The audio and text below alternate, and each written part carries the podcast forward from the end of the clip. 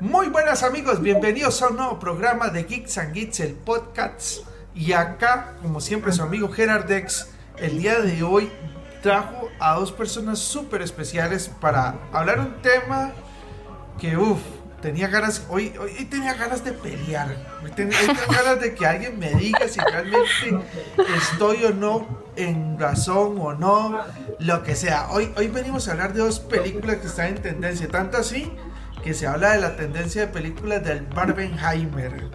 Pero bueno, antes de empezar a hablar a fondo de este tema, quisiera presentar a estas dos super invitadas que tengo el día de hoy en el programa del podcast. Y es, primeramente, voy a empezar con Lori. Lori Campos de la Review. Aunque yo creo que por sí solita tiene muchísimo que aportarnos, Lori. Bienvenida al programa del día de hoy.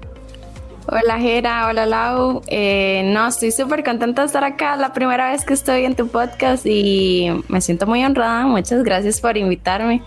Eh, y bueno, estoy lista a pelear también, entonces depende de lo que salga ahí, ¿verdad? Vamos a ver, nos agarramos, nos agarramos. Las razones por las que yo escogí a Lori es porque yo dije, necesito alguien que me diga, no, no, no, era, este, yo creo que vamos a, enseñarte un poco más. Y Lori, yo sabía que era una de las personas indicadas, y para no dejarla solo, porque siempre dicen que soy bastante peleón con los temas, entonces me traje a Lau, que es bastante peleona también. Entonces Lau, venía al programa.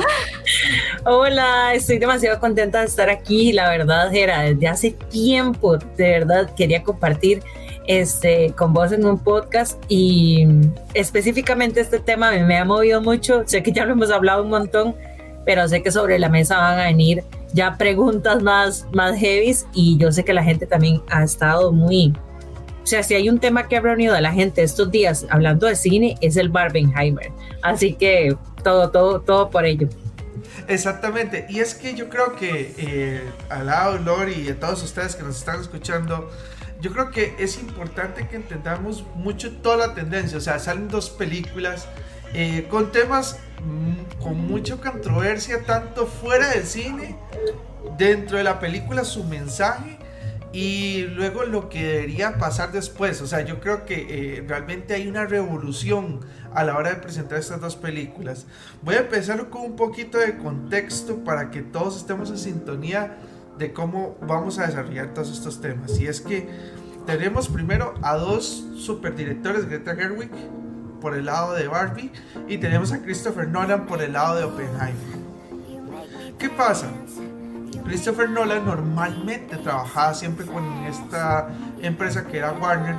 Eh, pasó lo que pasó con la pandemia y la última película que él realizó con ellos que fue Tenet, él se Él dijo, la verdad, este, no me gustó para nada que ustedes sacaran mi película en streaming, mis películas, porque él es así como mis películas, mis hijos, eh, debieron solamente salir en el cine.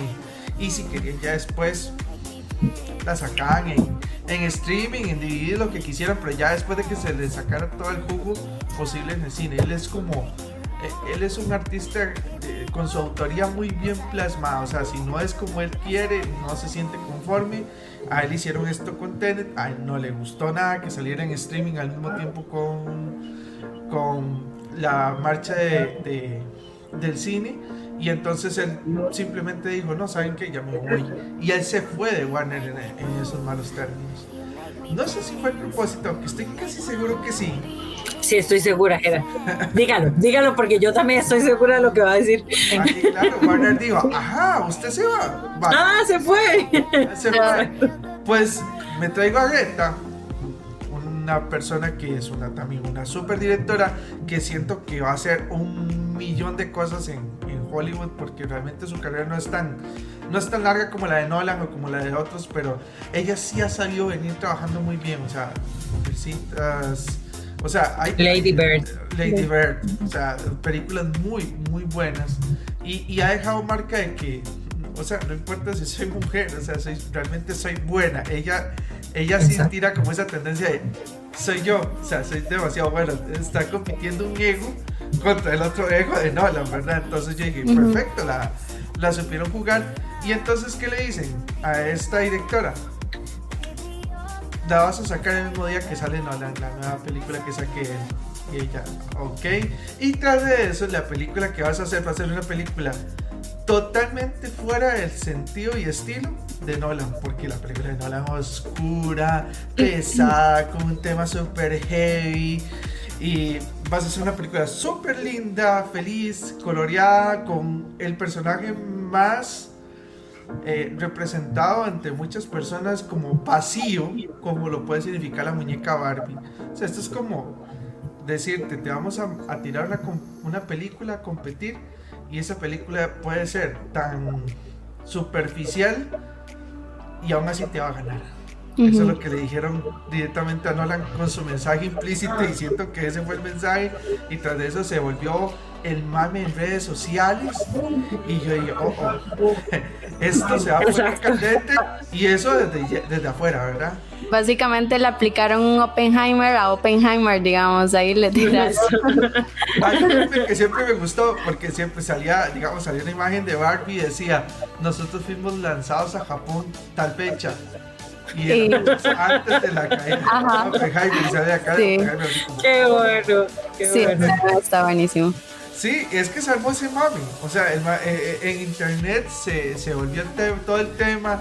Tras de eso sale el personaje este, que sale en Peaky Blinders, ¿verdad? Que es el, el prota en, en, Oppenheimer. Y dice, ah, no, yo voy a ir a ver Barbie también. O sea, yo no sé si luego después de eso no la dijo, nunca más tengo que volver a contratar en mi vida.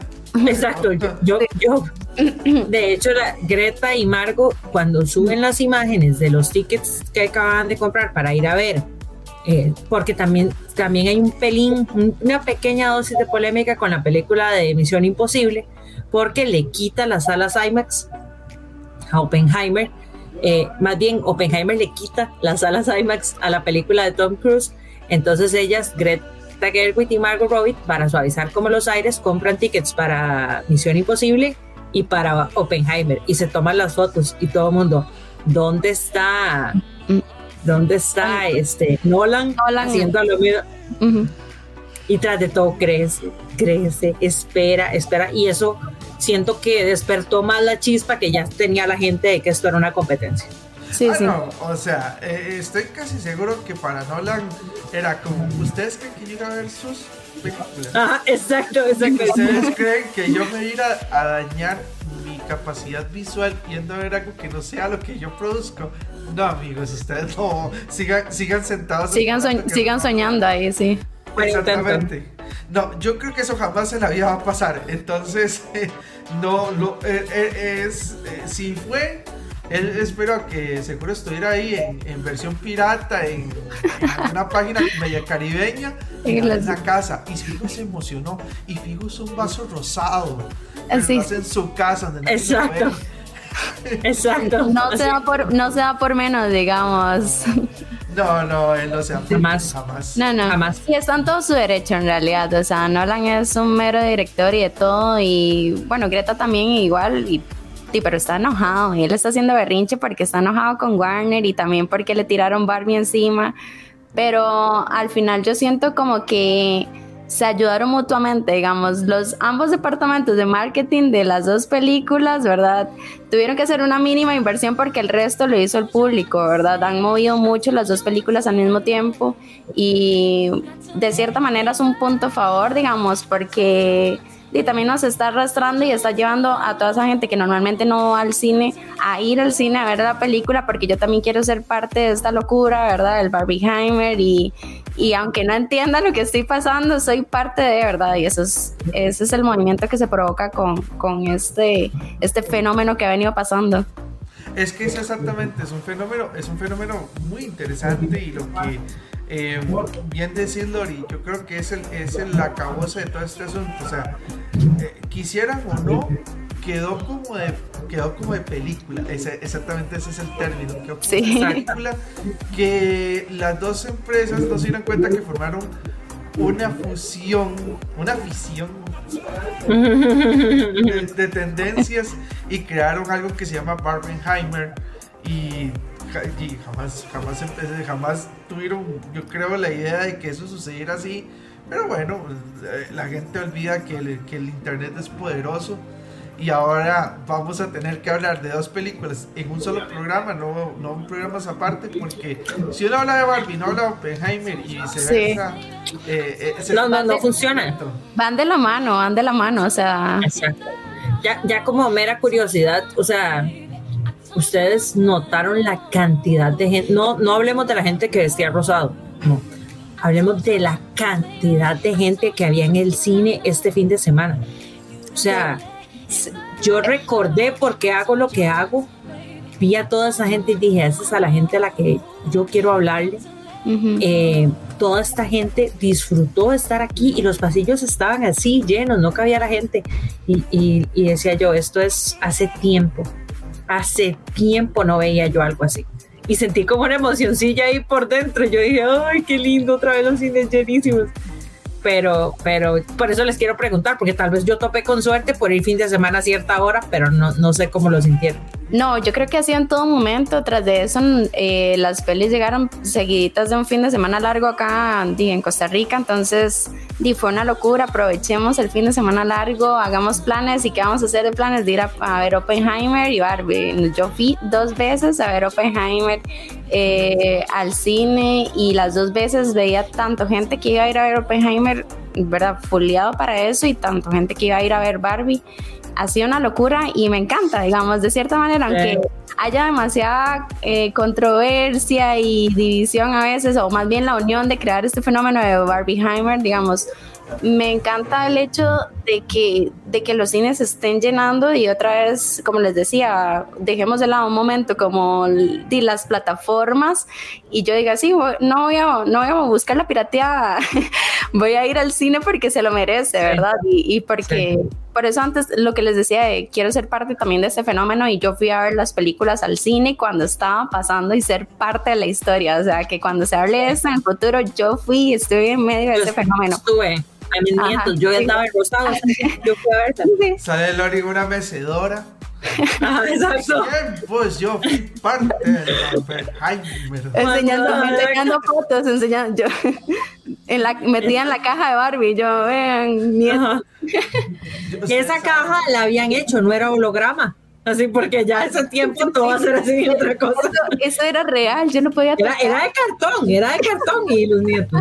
Fun fact, yo no me tomaba foto en la caja de, de, Barbie.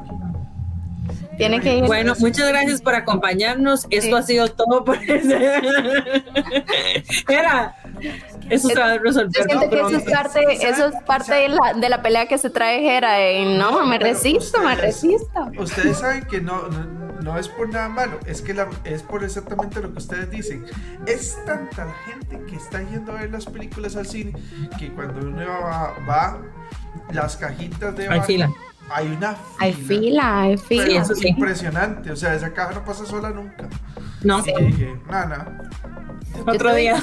Yo tuve chance porque me quedé hasta que ya no había nadie en el cine, o sea, estaba, y yo dije, aprovechemos. Sí, me iban a echar, básicamente fue como, eh, bueno, tómese la foto y váyase, digamos, pero ya no. Porque es imposible, sí, hay que, hay que, hay, hay, que sacar cita y de todo, así como cuando uno saca la licencia, duran. Eh, 400 días de espera. ¿eh? Sí. Sí, mi, mi, crítica para la caja es siento que deberían haber puesto unas lucecitas blancas y rosadas alrededor de ella para... La iluminación, la ah, iluminación. Sí, yo tengo otra, otra queja. El, yo le decía a Graving, me siento como, como una Barbie eh, nana. Porque, eh, y no lo digo por ofensa, lo digo genuinamente y real, así, con la descripción. Porque los, la caja tiene una parte de cartón en la parte de abajo que tapa la mitad de mis pies como hasta la pantorrilla. Entonces se acorta el cuerpo y uno en la caja se ve verdaderamente eh, como los Funko Pop Mini. Entonces, este, le digo yo a, le digo yo a Grevin, vamos a ver si soy yo o toda la gente que se... Entonces hay unas muy gatas que se han tomado fotos en la esquina de la caja donde se les ven los pies y la mano arriba, se ven estilizadas en toda la caja. El, el promedio es gente cortada y solo se ve así. Eso soy yo, y tras, de eso, yo soy súper pequeña, digamos, ahí más bien ya no me veo Barbie, sino me veo Polly Pocket o algo así. Exacto, eso sentí yo también, soy Bratz, véame ahí, parece una Bratz en la caja, me suena así. Yo parecía Ay, pensé que era la única. High si me metiera en la caja, porque a mí más me cortan la parte de arriba, pero no, no, yo, yo creo que voy a tener que hacer más bien un agachadito para. Sí, no, no me pasa, no me pasó eso. No me siento Sí. identificada. Y es que Sí, bueno, nunca me ha pasado.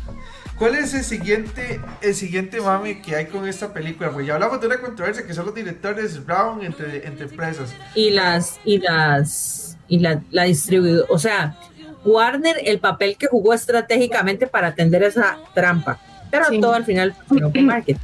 Sí, y obviamente el marketing, exactamente, porque aquí viene, aquí viene algo curiosísimo. Cuando la gente empezó a ver, y voy a empezar con Barbie, eh, con Nolan usted ya sabe lo que espera. O sea, usted ve una película de Nolan y ya usted sabe que cualquiera, Inception, Interstellar, eh, las películas de Batman, esta, todas ya, usted sabe, este es un tono solemne, el man va a buscar a un experto en lo que va a hablar, así como hizo con Interstellar, así como hizo con Oppenheimer, o sea, no va a, a inventarse las va- vainas, como que él dice, a mí respéteme el cine, yo respeto su área, entonces él trata como de ser muy purista con Ujú. ese tipo de cosas. Entonces ya, ya uno sabe para lo que va con Nolan, pero con Barbie sí a usted le, le- le quisieron romper un poquito la cabeza. Primero porque estás hablando de que la directora no es Pinky como man. Greta es una man que te va a entrar de lleno con un montón de, de tendencias. Ella inclusive representa mucho el tema del feminismo. eh, para mí, luchador. Es que algunos, algunos les ponen nombres un poco, un poco fuera de nota. O sea, les dicen brismo, les dicen. Inclusive he escuchado el término feminazi, que tampoco lo- se ubica, ¿verdad? No siento que es un poco salida de contexto. Eh, ella pertenece a ese grupo, dirían algunos. Sin embargo, no, me parece que sea así. O sea, realmente hay muchas luchas sociales que tienen que hacerse y esta es una de ellas. Y entonces uno dice, ok, Greta, o una de dos, o necesita recoger plata y va a hacer una película realmente pinky, o ella va a volver loca a Mattel y a Warner y va a hacer lo que le da la gana.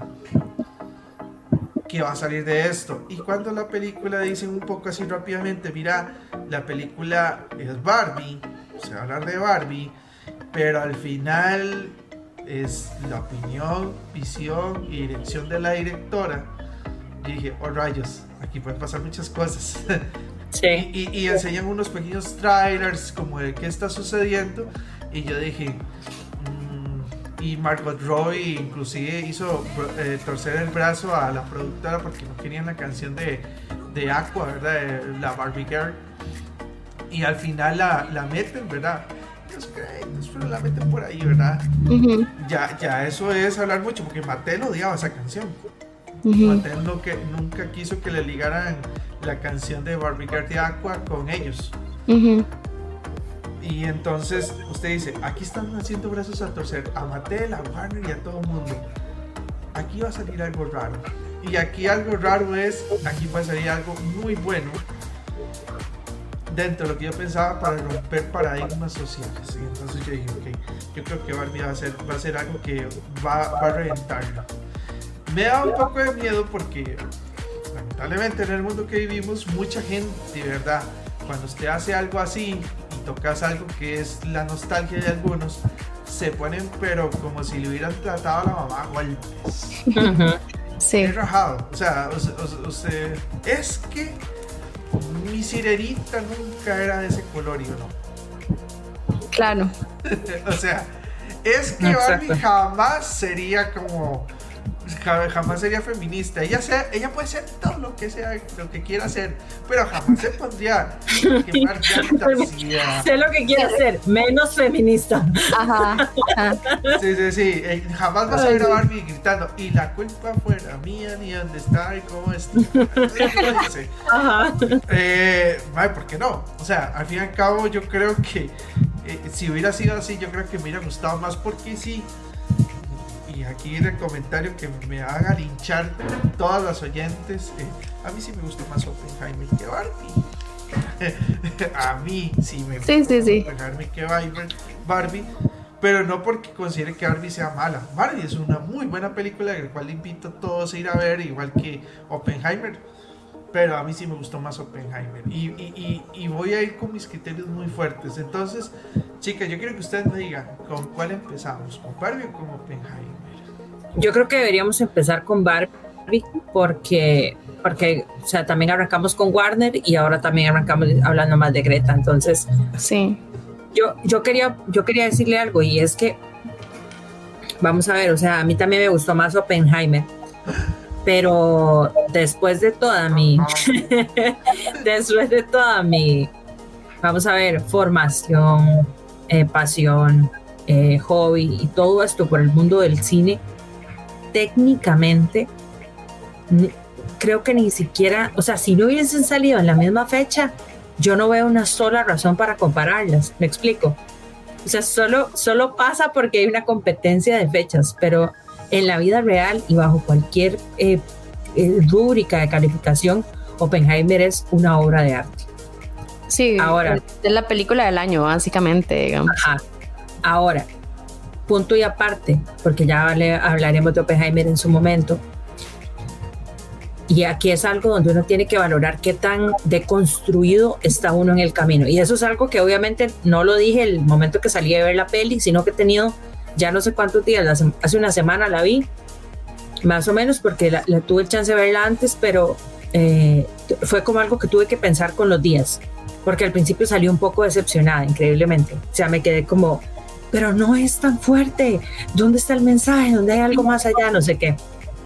Y después de unos días llegué a la conclusión que depende del grado de qué tan deconstruido esté usted en el machismo, en el sistema patriarcal en qué tanto sabe usted del feminismo.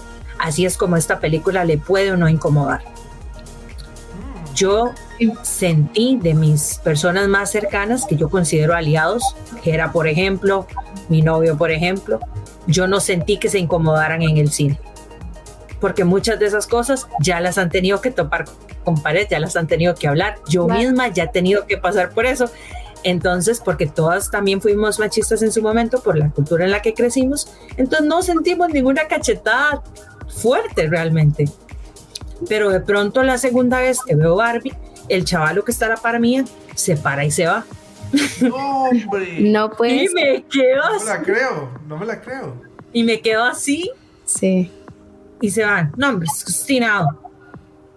Le molestó el tema. Sí ahí entendí, ya con los días y todo me quedé procesando y dije, es que la sentimos light porque ya hemos hecho un avance en el camino.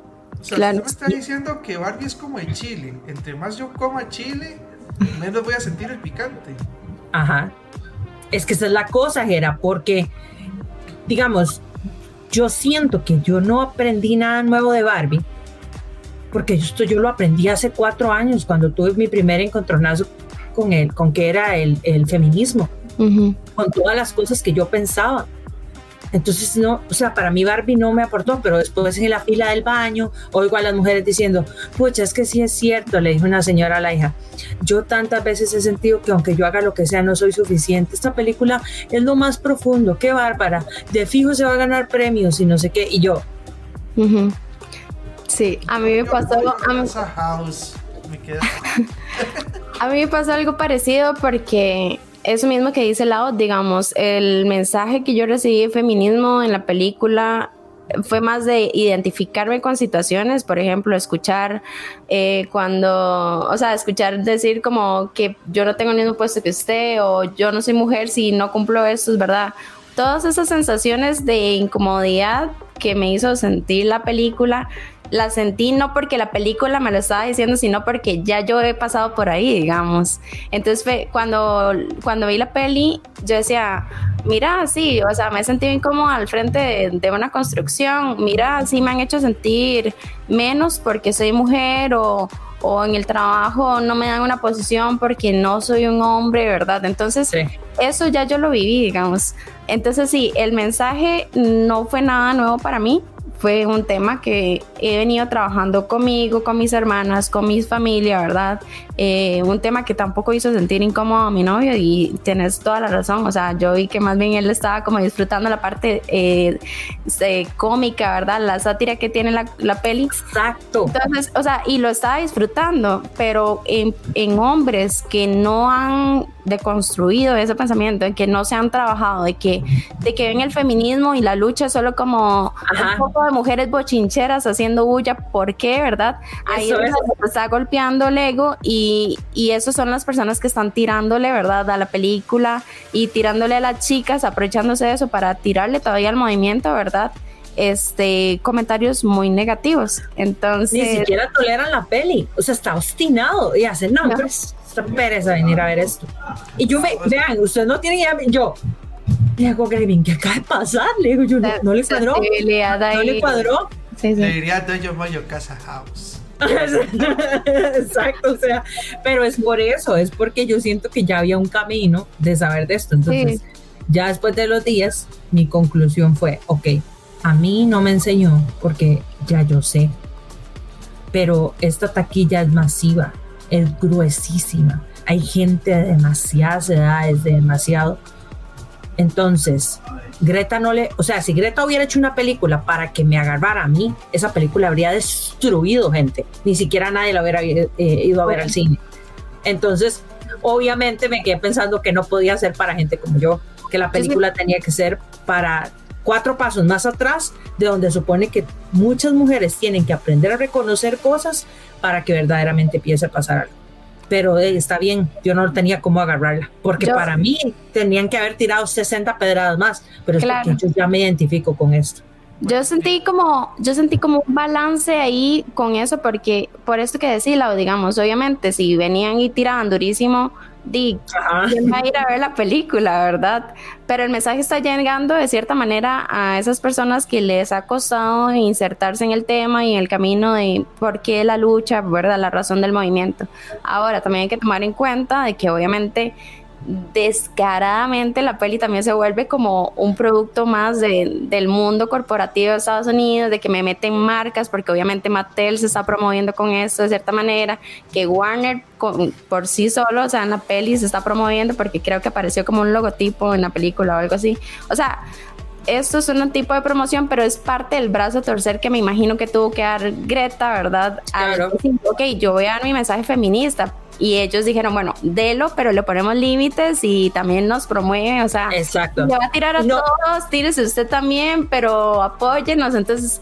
Y no puede incomodar tanto y también tiren un poquito a Hollywood, también tírenle un poquito a, los, a, los, hombres, pero no lo suficiente como para que no la vayan a ver. Exacto. Este, también pongamos a Chevrolet y sus carros haciendo tomas espectaculares. sí, sí entonces, o sea, uno entiende que es un producto comercial. Es un producto, es un producto que Por eso me gusta más Oppenheimer. Tú pinceladas, de feminismo que le va a llegar el mensaje más a unos que a otro de fijo. Eh, pero sí, es un producto, es un producto. Pero es light, es light para el nivel en el que uno es, pero es porque es que de mis ojos es light pero luego me di cuenta que había ojos que lo sintieron como qué propaganda feminista más descarada y yo, ¿no?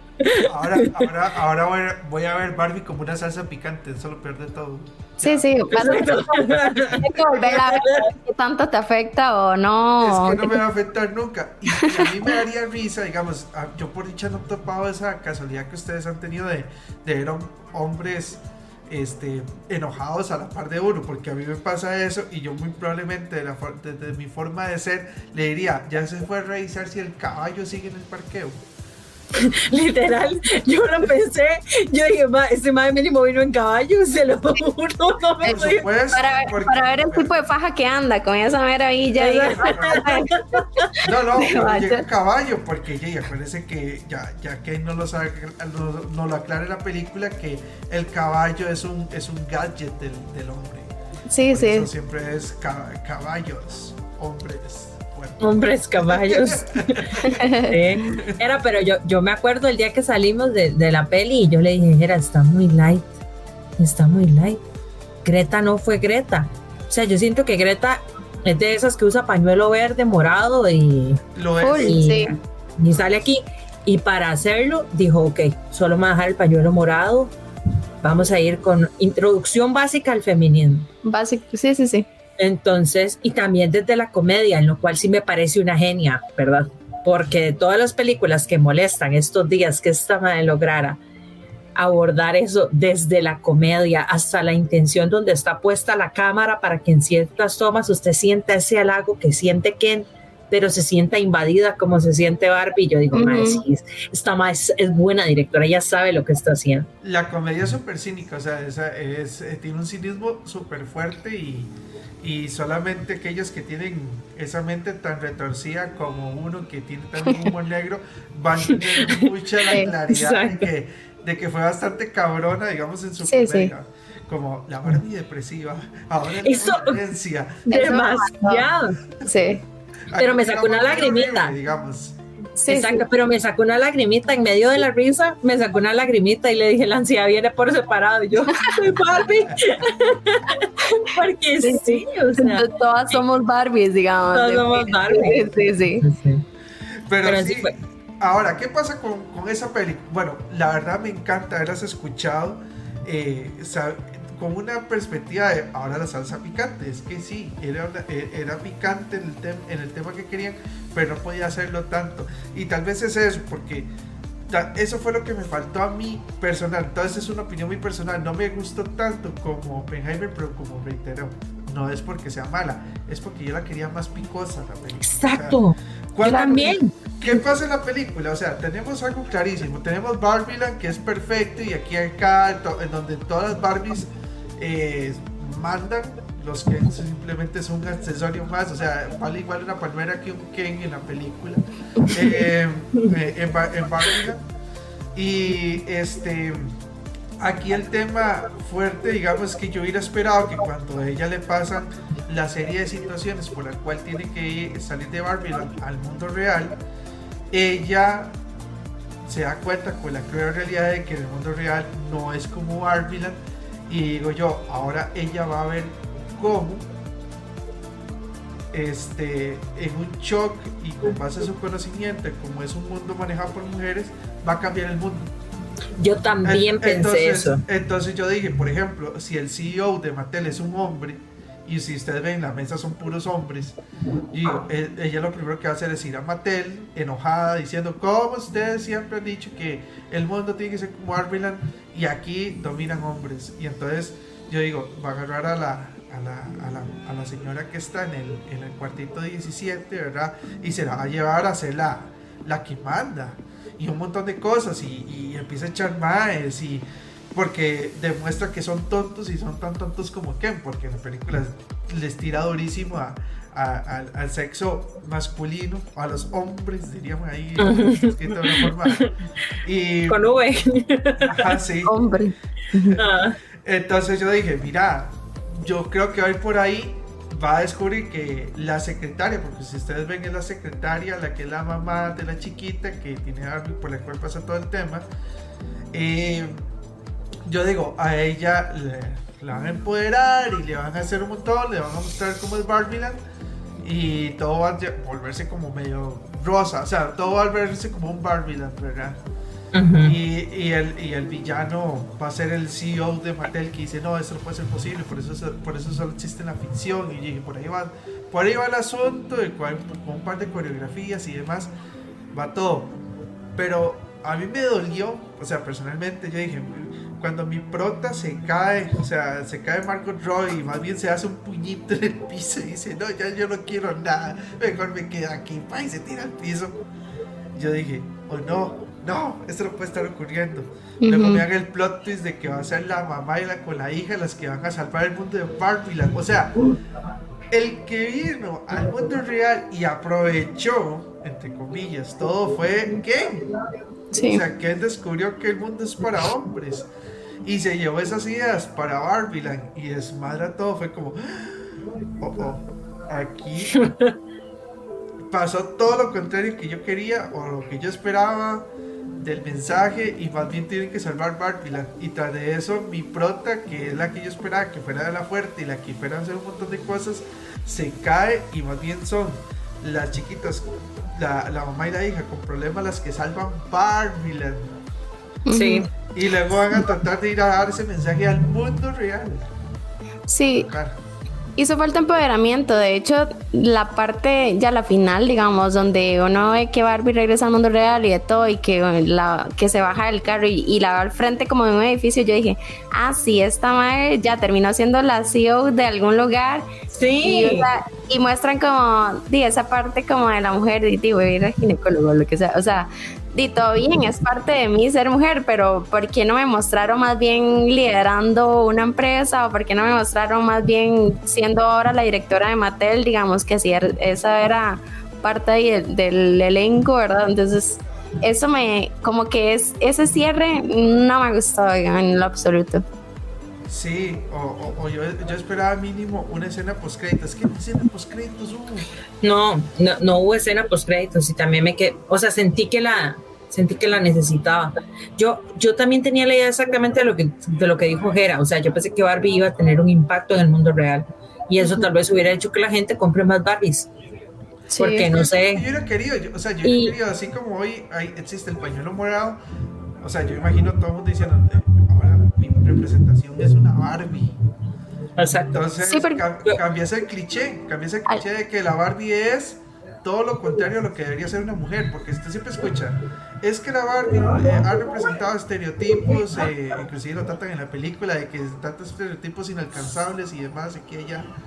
Y a mí me da gracia porque en Barbie había una muchacha gruesita, y entonces uno dice, ah, es una Barbie gruesita. Pero bueno, si, si, están incluyendo, están diciendo que en Barbieland no son excluyentes de, diferentes tipos de formas de las personas. Y porque entonces debería representar eso. Es que al final yo siento que se trajo abajo el propio discurso de la peli, de que en algún momento estaban diciendo de, ok, la Barbie es lo que quiere hacer, ¿verdad? Y sale ese cambio, ¿verdad? De soy una Barbie doctora, soy una Barbie constructora y demás pero ¿por qué no le dieron ese mismo cierre a Barbie, verdad? A Barbie en el mundo real. Entonces, ella llegó siendo una Barbie, una Barbie nada más, una, una mujer, eh, pero... Barbie estereotípica, dijo. Full, llegó siendo eso al mundo real, digamos. Entonces, si se trajeron full abajo ese discurso que traían de, ok, Sí, la Barbie es lo que quiere hacer y no lo que ustedes se imaginan que solo somos una Barbie estereotípica, ¿verdad? Que por eso también sacaron luego una Barbie doctora, una Barbie veterinaria, ese y el otro. Al final queda el sin sabor, digamos, sí. Pero ustedes saben que tal vez, y, de alguna manera, es decir, como que todos somos Barbie. O sea, y tal vez la razón por la que uno termina con esa idea es también porque no terminó siendo CEO, porque la verdad es que la mayoría no vamos a terminar siendo CEO o algo así. Entonces, en ese sentido, rescato que tal vez Barbie termine siendo cualquiera de nosotras yendo a una cita. O sea, eso lo entiendo y, digamos que no me gustó al final porque no me gustó y me parece un chiste súper malo además, pero ok, digamos que dándole mente filosófica y cinéfila, ok, si todas somos Barbie porque al final ya. Pero cuando uno piensa el impacto que tuvo la visita a la vida real, solamente deprimió a Barbie. Y es un poco lo que sentimos todas del día a día y aún así con nuestras propias fuerzas somos como las del mundo real, las que podemos hacer un cambio, pero también es dándole mucha mente a cómo esto puede encajar. Me parece que hay muchas metáforas que se desarrollan en Ken, pero son para, para, para las mujeres, por ejemplo.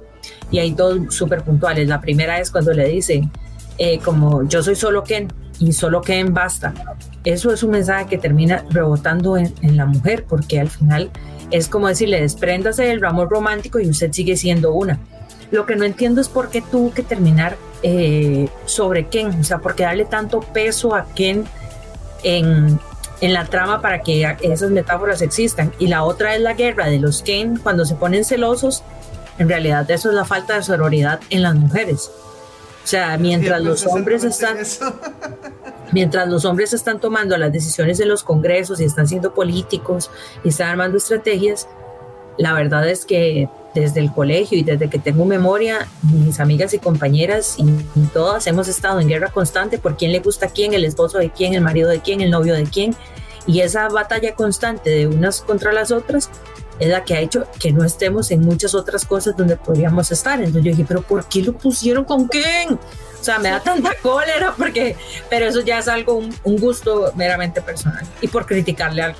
Pero, ok, entiendo que... Y es parte, digamos, yo, es que ese es el tema, digamos, ah, cuando, cuando, cuando usted hace ese tipo de cosas, yo siento que que tiene, si, si todos lo haces y con el conocimiento que tiene Greta, lo haces, creo que tienes el conocimiento de, de saber que puedes generar más impacto de otra forma. O sea, el tema de la sororidad exactamente fue un tema que yo, yo, yo me quedé pensando como, esto, o sea, yo soy hombre y esto no hubiera pasado así, digamos.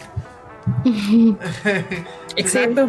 Yo Sí. como hombre no me hubiera peleado de la forma en como ella lo planearon. No, no, no, no. No, Hubiera tenido hasta más sentido que las chicas, en vez de volverse este, todas sirvientas y azafatas y que llevan las. de- que ellas hubieran tenido la guerra por ponerse celosas.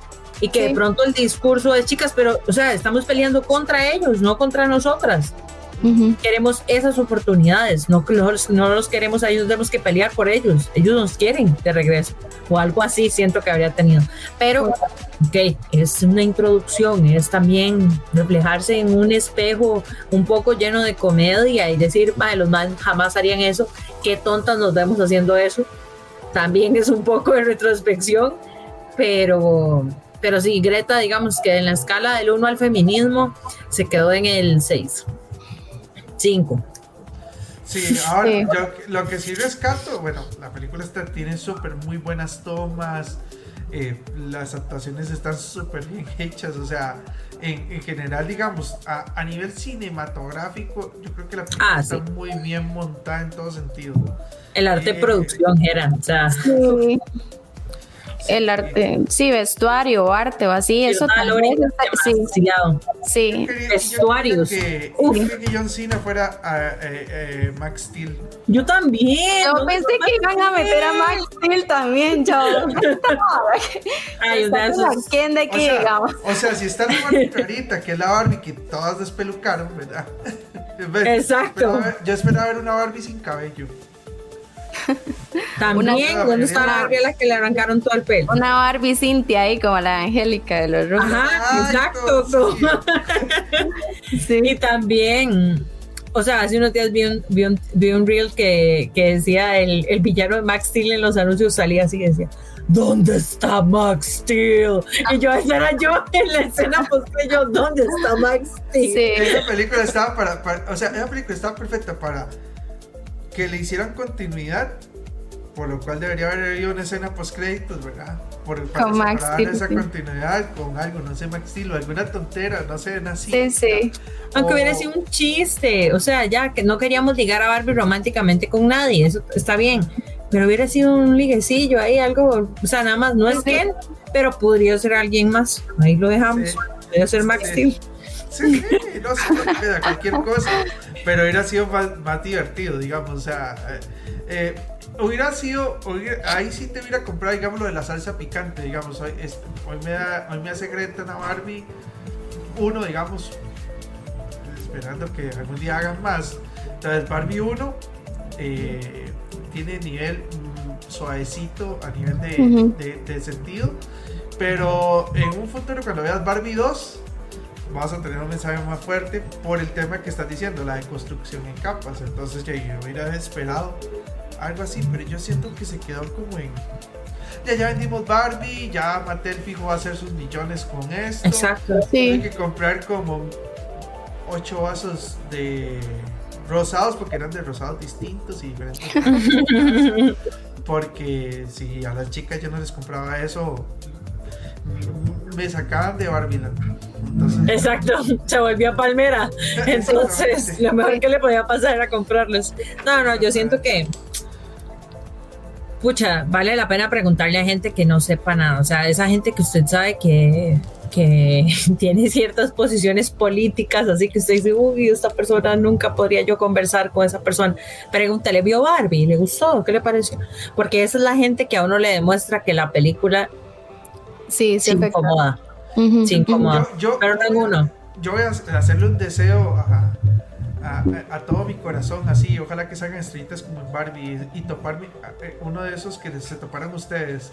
A mí me encantaría toparme uno que diga, es que Barbie es una cochinada, para preguntarle. Métase a redes, o sea, redes sociales está inundado de personas así. Yo me he puesto a leer comentarios y, o sea, el machismo y los comentarios hasta aquí. Pero en por- rosado, además de esa película de propaganda. Y eso me, o sea, y eso me da, me da mucho enojo, porque, o sea, digo, uno no se pone ahí a decirle a los hombres, ay, ridículos, porque los veo en el estadio vueltos locos y me pongo la camisa de mi equipo favorito. Y me pinto la cara y, pego gritos, o sea y ojalá la camisa del Carmelita. exacto, exacto, la camisa del Carmelita. Cuando, los maes son fanáticos, y perdón el que le duela, o sea, ahí sí nadie dice nada, ¿verdad? Nadie es un ridículo, pero cuando las chicas se vuelven locas o se vuelven fanáticas con algo. Y yo me siento identificada con Barbie porque yo crecí con Barbie, y a mí me gustaba. Y si es un cantante, también me va a volver loca, pero cuando la ven a uno pegando gritos de la emoción o, o realizada porque va a salir algo que a mí me gusta, ahí somos unos payasos. y eso da cólera, ¿verdad? Y, eh, eh, eh, pero ese es el reflejo de, sí, sí, de la falta de construcción que, que falta en la sociedad, la falta de trabajo, ¿verdad? pero, he, visto, he visto una payasada y la voy a mencionar que dicen, antes todas eran Merlinas y ahora todas son Barbie. Y ¿Y? No pueden ser dos, digamos. y también vi. Me, eh, acuerdo, me acuerdo de muñeca que yo no sé si es de Mattel, ahí ustedes me corrigen. Hay una que se llama las Monster High, que mencioné por ahí. Y exactamente para mí las Monster High nació como la muñeca que es yo puedo ser ruda. como soy darks, pero, soy cute. Sí, ajá, soy cute, pero soy darks. Exacto. Vos sí, sí. al mismo tiempo, tranquila. Sí, es como, pero siento que es algo muy de como de ridiculizar porque de la escuela y demás siempre como lo que le gusta a las niñas es lo feo, es lo sin gracia, es lo no. Sí. ¿Verdad? Y también yo creo que eso hizo que en su momento uno hasta dijera, no, no, yo eres que no soy mucho de tal cosa, por tratar de encajar, por tratar de gustar, por tratar de, de míreme, yo soy diferente, porque que a uno le gustara lo que le gusta a las mujeres era como no bien. Y eso me duele, o sea, cuando yo veo hacia atrás y digo, pucha, todo era porque si le gustaba a las mujeres, no era algo bien sí que no era importante, así o y también el, hecho de, el, hecho de, evitar comentarios porque de cierta manera, o sea, se vuelve ahí una agresión psicológica silenciosa, digamos, es como sí, hay demasiados comentarios en el aire que al final usted de tanto escucharlos puede que hasta se lo crea y pasa esto, ah, sí, ya no me gusta Barbie o nunca me gustó Merlina, ¿verdad? O sea, de ese... o no, yo jamás me disfrazaría de Harley Quinn, yo nunca, eh, como y por dentro yo, quiero ser Harley Quinn en el próximo Halloween. Y todos los memes, y yo, bueno, ya, no podré ser Harley Quinn otro año más. o cosas así, pero. Y por mí sean la que, la que quieren ser, o sea, si todas se quieren Sé la que quieras ser. Sí. Lo que a mí me duele de todo eso, tal vez es no ser el, el dueño, el dueño de la empresa que vende los trajes de Harley Quinn Eso sí sería un gran negocio. Bueno, ahorita puede empezar a mandar a traer trajes de Barbie porque se le van a vender todos para Halloween. Créamelo, créamelo. Cuando, cuando compré los vasos de, de Barbie para la casa y, yo dije, esto me va a costar X cantidad, para no decir montos. Y me di cuenta que me costó el doble de lo que yo imaginaba. Yo dije, ouch. Ouch. Porque ya el precio original que yo tenía, dije, este es un precio elevado. Sí. Y, fue peor que sus expectativas.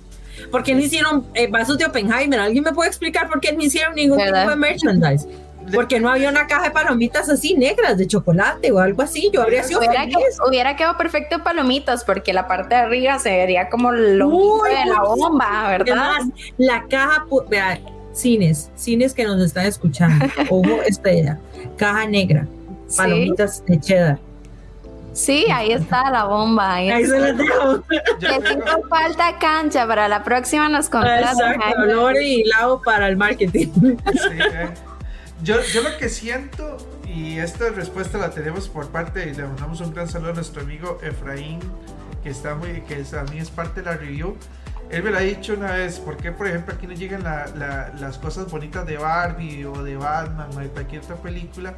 Y es muchas veces es por la, por la población. Por ejemplo, en México se ven porque tienen tanta cantidad de gente que va al cine que les permite pedir esos, e, esos envases y todo eso troquelazo. Esos son versiones únicas.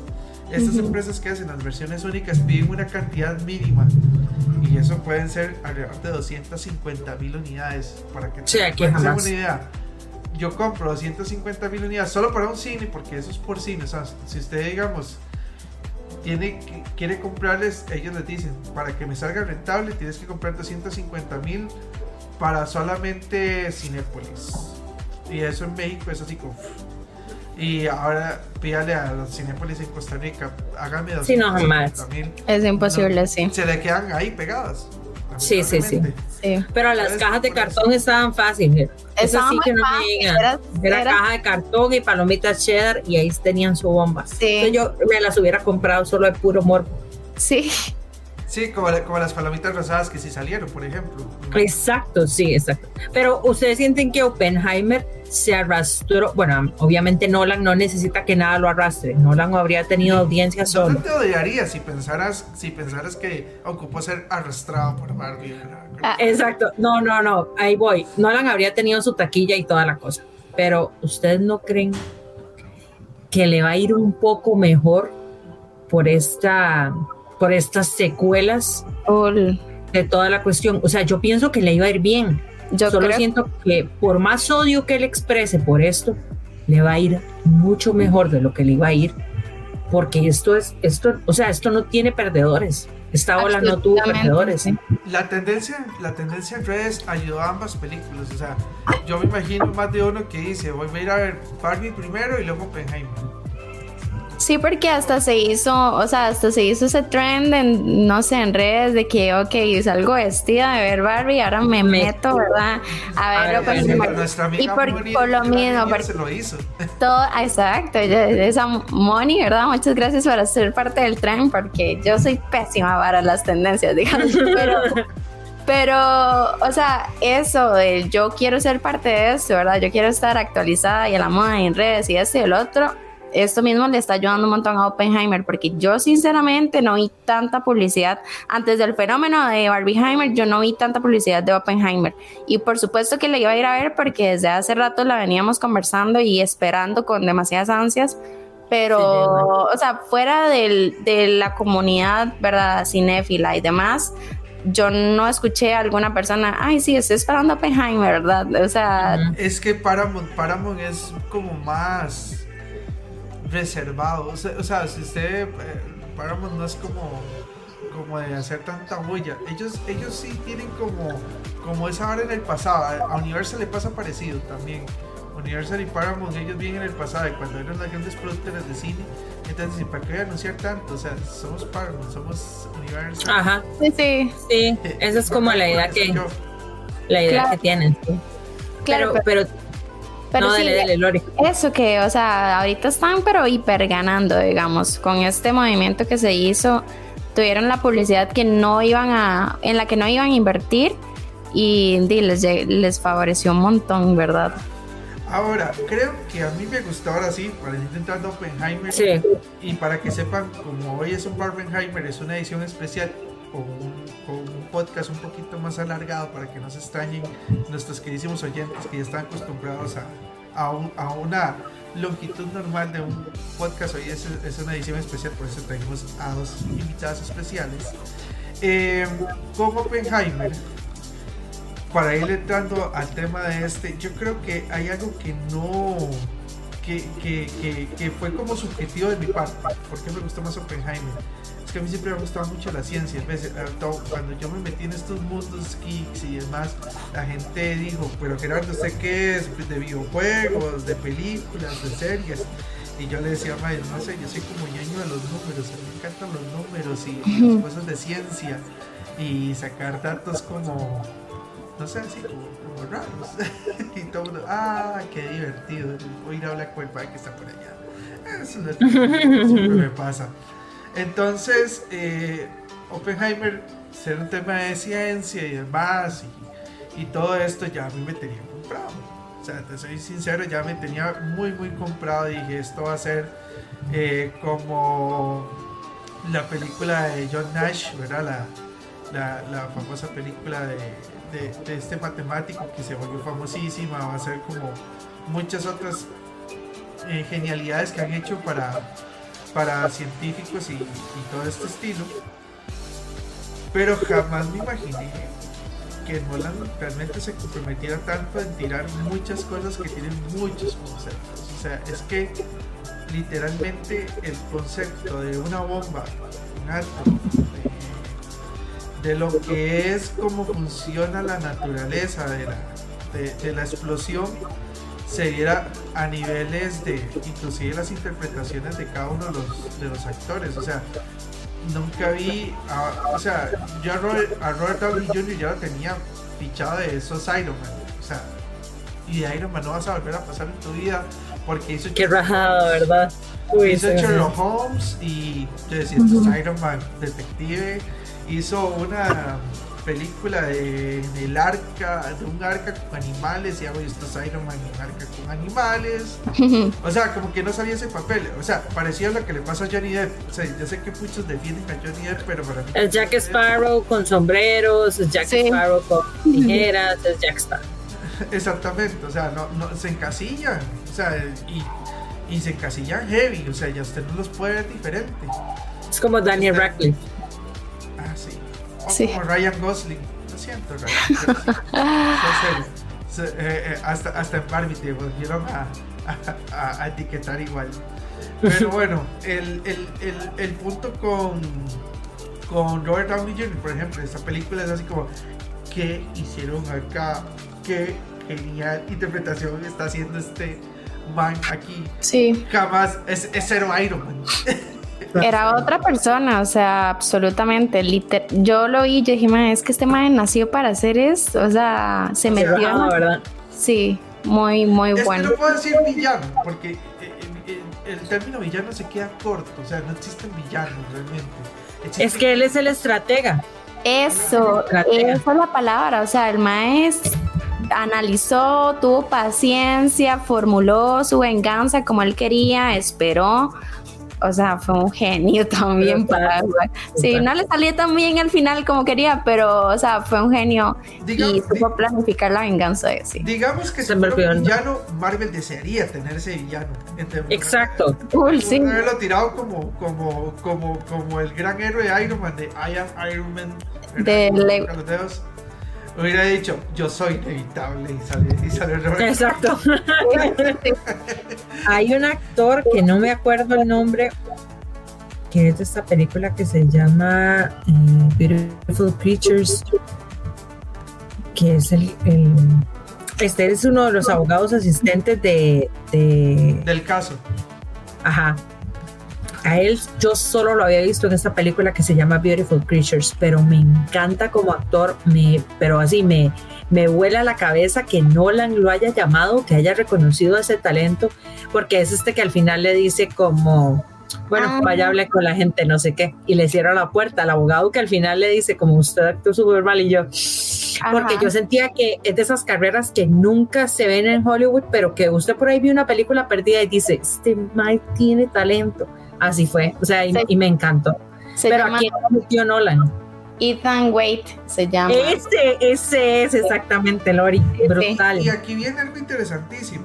No le han metido su gota de feminismo, aunque la gente diga que no, y, y, y se los voy a poner porque, digamos, la, la gente no contextualiza en la época en la que estaba realizándose la película, o sea, en la, en la época ambientada. La esposa, Que mete a la- la esposa de Oppenheimer, el carácter que tiene, y el de, el de, la, el de la científica que está también con ellos. eh, o sea, El hecho de que van y dejan el hijo, que ella no persigue el sueño de, de, de, de- de maternar. Eso también es un mensaje. Sí. Digamos Sí. que en esa época una mujer hace eso y la, y la agarran a golpes. La tachan de la, de la escoria más grande del mundo. Que la hubieran dejado declarar y que su y que su carácter también marcara alguna alguna diferencia, no fue una declaración ahí sumisa ni nada. Claro. De hecho, hizo cambiar a uno de los miembros del del panel. Por ella fue que, o sea, que, Oppen- eh, sí, que Oppenheimer se, se salvó básicamente de lo que lo estaban juzgando y demás, y no le dieron ahí la protección luego, pero se salvó por la esposa. A mí lo que me hizo falta en esta parte feminista, tal vez, de que, o, este, sí, esta intención que tuvo Nolan con el- los roles de, de mujeres en la peli, fue no meterle tanto la parte seductora a Florence, digamos, sino como me hubiera gustado ver más esa parte de, de como científica también de ella o de, de política en la que estaba, digamos. Política. Sí, sí yo siento que... Eh, eh, Perdón. Es que sí, no. Digamos, yo siento que el problema por el cual tal vez no se metió era por algo que yo sentí interactuaba en toda la película, que lo comentaba con un amigo, que es que todos los personajes tenían que ser simples y al mismo tiempo ser muy interactivos. ¿A qué me refiero con esto? Digamos, la bomba atómica está conformada por átomos y el átomo es como el, el, elemento, el elemento más simple dentro de, la, dentro de, lo, dentro de lo básico que debería ser la bomba. Y una persona me acuerdo que dijo que, que es que los personajes eran muy unidimensionales, como que faltó desarrollar cada uno más, digo yo. O sea, si, si esta película dura tres horas y Pero se ponen a desarrollar más, o sí, sí, sí. ocho, ¿verdad? Pero yo siento que Nolan lo que quería hacer es que a todos los personajes les mostrabas algo, pero al mismo tiempo no les mostrabas nada porque al fin y al cabo son átomos. yo no quiero que te concentres en el personaje, quién era, o cómo era, cómo interactuaba, sino lo que va a hacer en este momento hecho histórico. Es cómo reacciona, o sea, cómo genera explosión, por así decirlo. Con claro, el impacto. Con los otros átomos. Entonces creo que esa fue la intención. Fue tal vez por eso que faltó ver como lo que dice Lori, el, el, el, más, o sea, cómo era ella como científica, cómo era ella, ella, sobre esto, pero es que ni con Oppenheimer realmente, o sea, si uno conociera la carrera de cada uno de estos científicos, porque se hablan de Niels Bohr, o sea, estamos hablando del padre de la física, tampoco lo desarrollan como debería ser, ni Albert Einstein, Albert Einstein es como... Es un cameo. Sí, es, un, es, el, es el ¿cómo se llama? Ay, se me olvidó, no importa, es el cameo de, de Oppenheimer. Sí. Por eso, es el cameo de Oppenheimer estamos hablando de Albert Einstein, ¿verdad? Y es como el man que debería poder tener casi que su propia película, ¿verdad? Sí. Exactamente. Y aún así, fue, fue eso, lo que importó con él, que fue las reacciones que hizo, porque vea, vea por ejemplo, por ejemplo la reacción que cometió Einstein cuando no quiso saludar al, al general. Eso, eso desató todo. ¿Ves? Ahí claro. Eh, porque él dijo, ya entiendo por qué nunca me volví a saludar igual que estoy hablando. Y ahí fue donde empezó la chicha de él.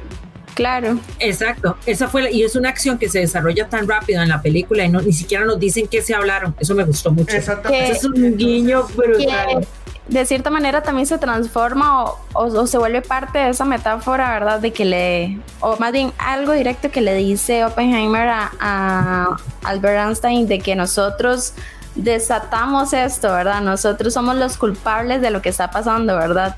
O sea, también ese, ese enojo que provocó para, para Lewis, ¿verdad? Era Lewis Strauss el ¿verdad? Eso es como una pincelada también del enojo que tal vez provocó a nivel mundial un Albert Einstein, un Oppenheimer, ¿verdad? Desarrollando una bomba o generando esto, ¿verdad? Entonces, es del poder que tienen estas personas tan importantes, ¿verdad? De, y de lo que pueden causar en los demás. Sí, entonces como pueden ver, no es tanto de que si hubiera sido mujer u hombre, no le desarrollaron más o no, es porque creo que la película no se concentró. En general.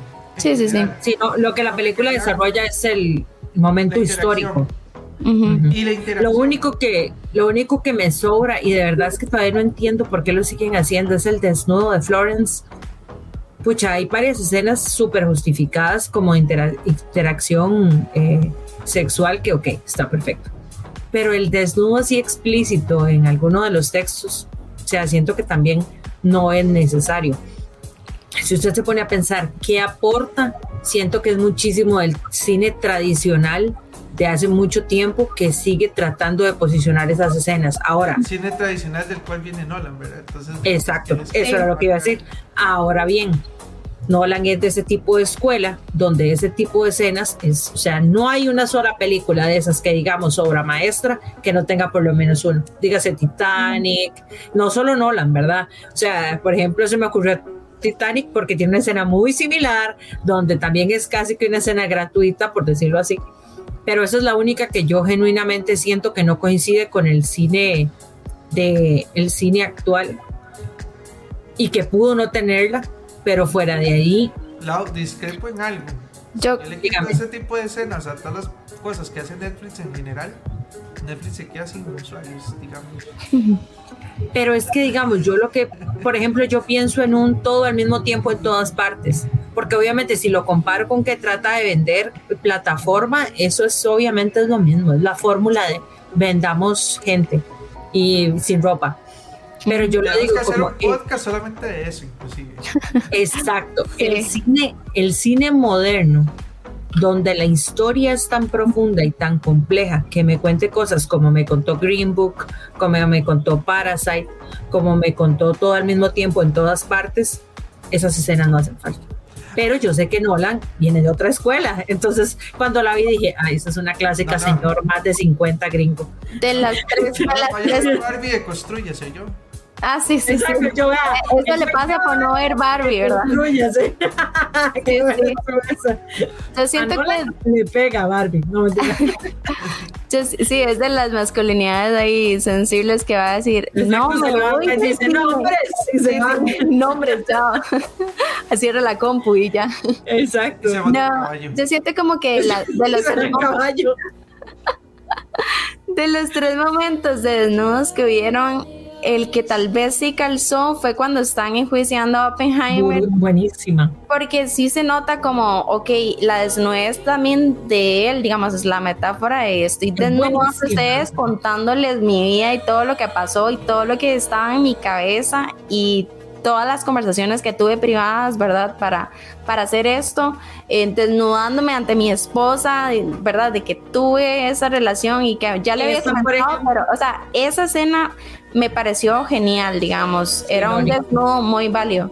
La, primera, ¿para qué? O sea, agarra un libro y léame esto. O sea, Ajá, exacto. Esa es la única que yo quitaría. Necesario. La segunda, que estamos juntas, dice y refuerza que tienen una relación y que estamos ahí conversando. Una relación ahí de pareja. Y él también está así, aunque explícitamente no se le ve nada, hay, hay paridad los, dos los dos están desnudos, pero la escena de Florence solas es, es muy necesaria, la verdad.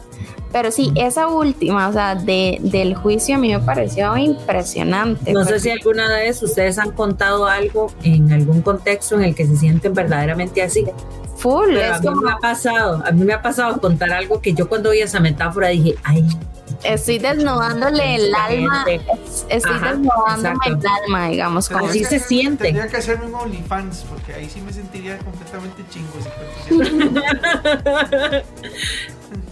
Otra cosa que me gusta mucho de la película es eh, cómo, digamos, cómo el sonido, y ya esto es algo muy, muy técnico de la película. Sí, cómo el sonido. Ah. O sea, en esta película uno siempre relaciona a, buena música, a buenas cosas a Hans Zimmer. A Hans Zimmer, yo también pensé que era Hans Zimmer. Y no, no es Hans Zimmer, es otra persona.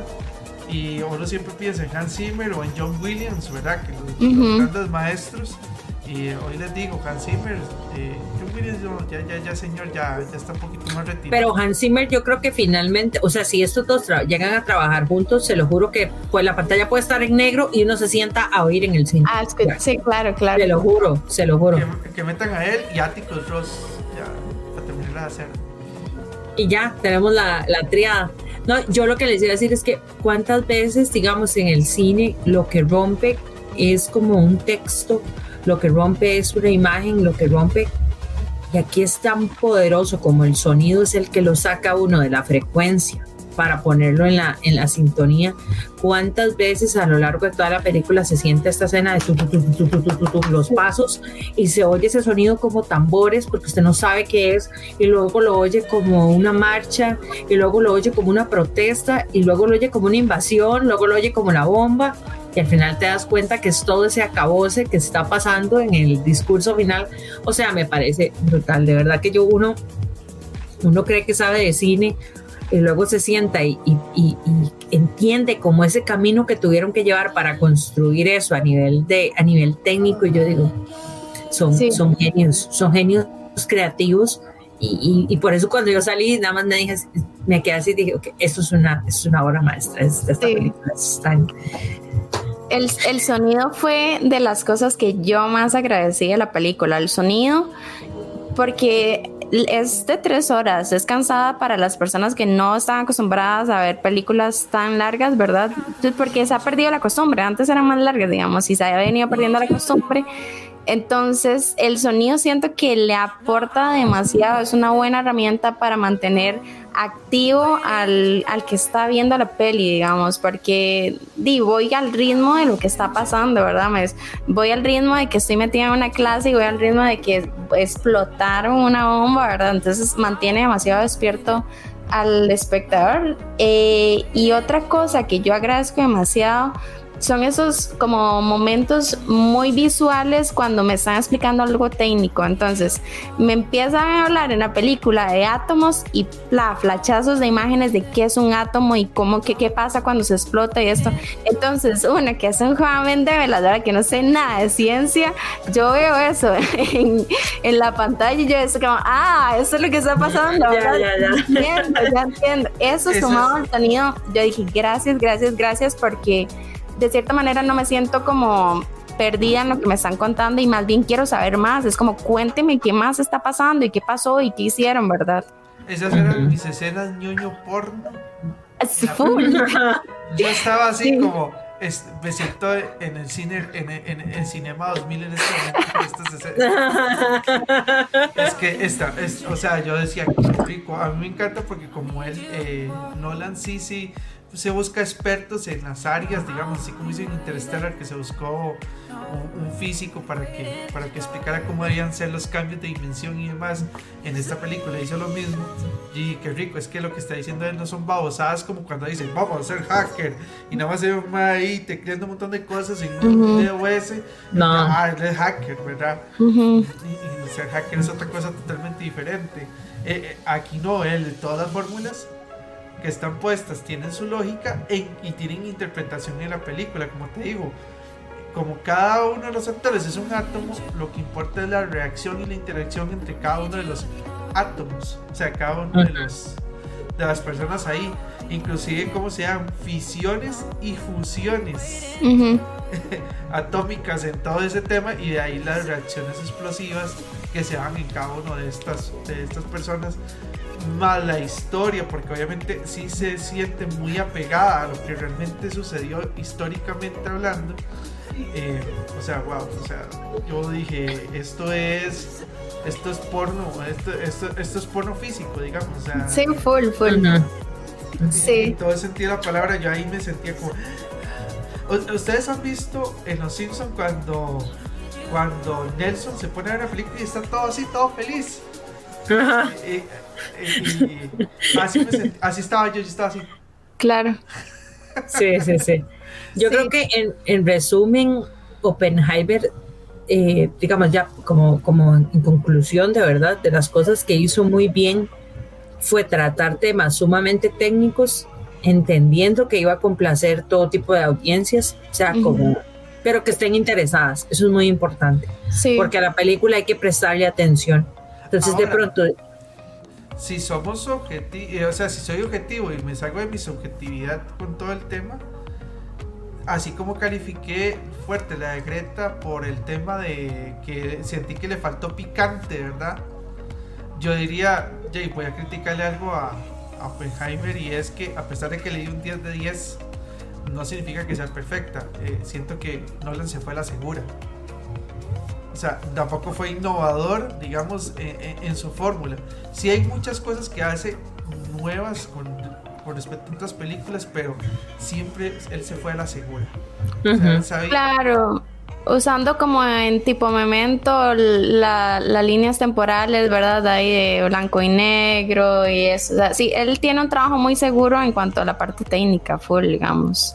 Sí, es Nolan siendo Nolan, pero, pero, pero funciona, digamos. Lo que pasa es que yo siento que hay un público al que, o sea, un público que no se va a sentar tres horas y que le va a parecer complicada.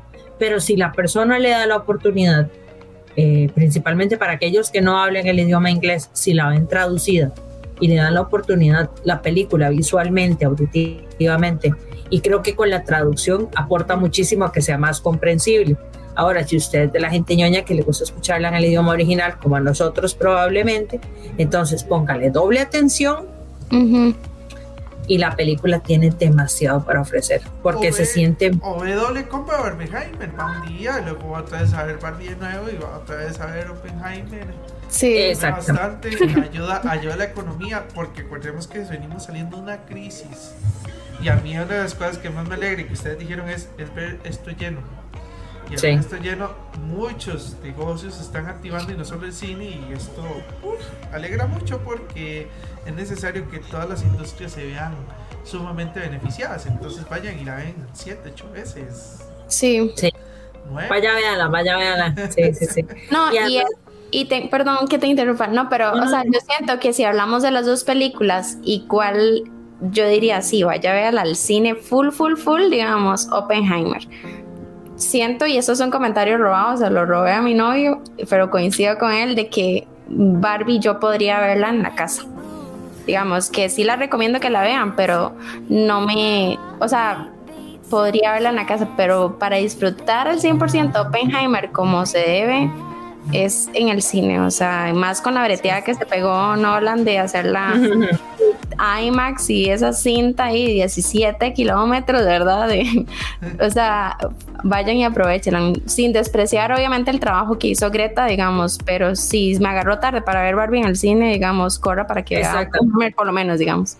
Yo pienso que las dos van a estar bastantes semanas, entonces eventualmente se va a poder. Yo, yo siento que, o sea, así como en su momento Mario o Black Panther, que usted decía, pero hace como tres meses de esta película. Yo espero que sea, que sea así y que Barbie se quede mucho tiempo como, como para que la gente vaya y la vea. Pero también una compañera de trabajo me preguntó, me dice, tengo un hijo, acuérdese de eso, me dice, tengo un hijo, solo puedo usar un comodín que me lo cuiden. ¿Cuál voy a ver? Y yo, vaya a ver Oppenheimer. Porque porque eso es lo que dice Lori. O sea sería sería sería creo que un mal consejo decir vaya a ver Barbie. Sí. oh, pensando sí, mira formato. cuando voy a comprar la, el, el tiquete me dijeron que solo los vendían en combos. Tenía que ah. primero y luego Oppenheimer. De ahí que el programa hoy se llama. Vas a tener que ver las dos. Entonces sí, ya tuve que ver las dos. Entonces estuve sentado en el cine. Vea, la película, la película más larga es la de, la de Nolan, que son tres horas. La otra película dura hora 30, si no me equivoco, ahora la de Barbie. Si es, es corta, realmente es muy corta la peli. Sí, Barbie dura dos horas. Mucho. Dos horas, sí, por ahí, yo creo. Una hora cincuenta y algo. Ajá, una hora, digamos, una, casi las dos horas. Cinco horas ya y usted dice, es que fui a comer. No comes directamente a la película y dices, que fui al cine. No, no, no. Eh, aprovecha y ese tiempo de comer. Aprovecha el comodín de la cuidada. Y, y, y, va a ver las dos. Yo lo haría así, digamos. Bueno, bueno, sí. Yo, yo creo que sí, pero digamos, el trabajo que hizo Christopher Nolan en en, en eh, o sea, ¿cómo, cómo, cómo lo expreso? ¿Cómo lo explico? O sea, hay que aprovechar. Nunca se va a poder replicar en casa. Nunca se va a poder replicar en casa ese sonido, nunca se va a poder replicar esa vibración, no, se va a poder replicar. A menos de que tenga un equipo de sonido, pero así ultra mega expansivo. Sí. Brutal. Exacto. No, y es que suena como que uno esté menospreciando una peli y la otra, o sea, no, realmente no, porque di, las dos son para verlas, digamos, full, y yo estoy muy feliz de que todo el mundo esté yendo a ver Barbie y que esté llenando salas por ver Barbie y también por ver Oppenheimer, digamos. Pero si a mí me dicen hoy, ¿Cuál de las dos puede ver y le pago, verdad, todo y le dejo una sala solo para usted? O sea, ¿cuál ve? Yo diría Oppenheimer, sí. Por favor, déjeme ver Oppenheimer sola, sí, a María. y yo así prestando la atención, tomando notas. Sí. No, es que a mí, a mí me encantó. En este momento ustedes van y ven por la ventana, cierra su casa y les va a salir un Christopher Nolan gigante haciéndoles así. Sí, sí. Exacto. Bien hecho, ¿no? Bien hecho, así como, decía, como salía el sangrante en, en, Los Simpsons cuando estaba muerto y, sale, y se comía. Alisa, Alisa sentada así y la... Bien hecho, sí. No, pero es que se lo merece, o sea, es que realmente es una obra maestra, Oppenheimer. Yo, yo la vería mil veces más. Yo amo Oppenheimer, digamos. Totalmente. ¿Ves? Las invito. Vamos un día a estos a ver Oppenheimer de nuevo al cine. Vámonos, vámonos, sí. sí. De hecho, entonces. invitamos, no, no, solo invito a Lori, no solo invito a Laura, los invito a todos ustedes. Recuerden que eh, vamos a darle fin por hoy, pero la verdad no terminamos de hablar de este tema porque vamos a estar leyendo los comentarios que ustedes tengan en nuestras redes sociales de Geeks and Geeks, Facebook, bueno, ya no sé si decir Twitter, X. X. ya, el pajarito no suena, digamos. Exactamente. Eh, Instagram, el Threads, o como dirán por ahí, el Tweets. Spotify, YouTube, donde sea, realmente nos encantaría sus comentarios. Quiero agradecer adicionalmente a Infinity Gaming Center, así como Geeks and Geeks, que apoyan este podcast. Lau, Lori, ustedes saben que son bienvenidas y me encantaría seguirlas invitando constantemente a que hablemos, porque ya vi que por ahí salieron un par de temas adicionales que podríamos hablar en un futuro y me encantaría que estén con ustedes. Y también coméntenme qué les parecieron las hoy super invitadas que tuvimos para nuestra sesión de podcast ampliada, porque hoy tuvimos que hablar de dos temas que estaban en y uno sin el otro no funcionaba. Entonces, exactamente.